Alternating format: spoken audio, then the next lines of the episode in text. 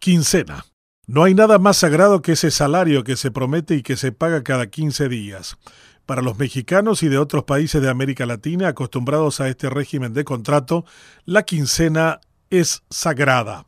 El método desconocido por estas tierras supone un mejor manejo del salario por parte de los empleados y una carga menos pesada para el empleador. Cada quincena se paga, se cobra y se cumple. Aquí la quincena es la nada lo inexistente, y más aún cuando el mes trae como febrero 28 días.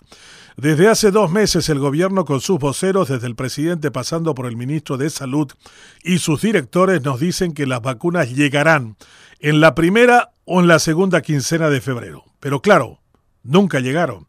Ahora ya le han dado la tarea de mentir al representante de la Organización Panamericana de la Salud, que como buen extranjero aparaguayizado ya dijo lo más fácil, vendrá en algún momento de marzo.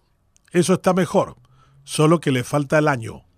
Las promesas vacuas de las vacunas en realidad no son otra cosa que el sello distintivo de unos procrastinadores de raza, expertos en posponer, faltos de capacidad de planificación y nula estrategia de compras. Saben que en este esquema vive la corrupción, que es el alma del Estado paraguayo, y cuando más ineficaces son, más paraguayos y corruptos se retratan. Esto pasa no solo con los temas de salud, también en educación ocurre lo mismo. Ahí tuvieron un año para reparar y construir todas las escuelas del país. Había tiempo, dinero, pero claro, no existía voluntad ni capacidad no saben qué deben enseñar en aulas y qué podemos exigirles que sepan cómo construir un aula a precio razonable.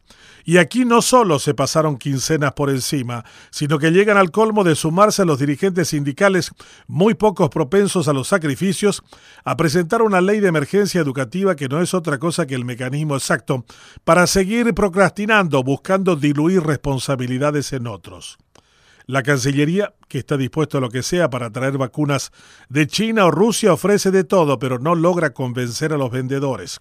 A Putin le prometió Montevideo bandas musicales y alfombra roja, pero el ex espía de la KGB le respondió solo con unas muestras gratis. Ahora dice que la falta de relacionamiento diplomático con Pekín puede resolverse con alguna reunión en la ONU de Nueva York, como si estuviéramos aún en la Guerra Fría. No entendemos cómo funciona el mundo y algunos se creen más vivos que todos inundando de droga el mercado europeo.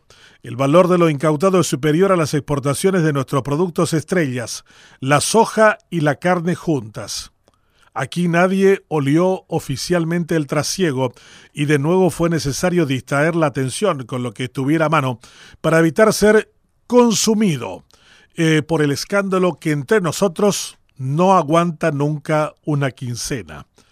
Cuando alguien diga una cosa ah, seria como cuántas y cuándo llegarán las vacunas, debe saber la trascendencia que tienen sus palabras de ellas será esclavo. Si desconoce también debe ser sincero y no cantinflear, el circunloquios que terminan reduciendo a la quincena unos 13 días. La verdad es que ni los médicos ya le creen, y unos cuantos han terminado por rechazar las vacunas rusas esperando que la británica, que tampoco se sabe cuándo llegarán, sea la que les sea aplicado. No pregunte usted cosas complejas como cuántos serán los vacunados por día y en qué año terminaremos todos de ser inoculados.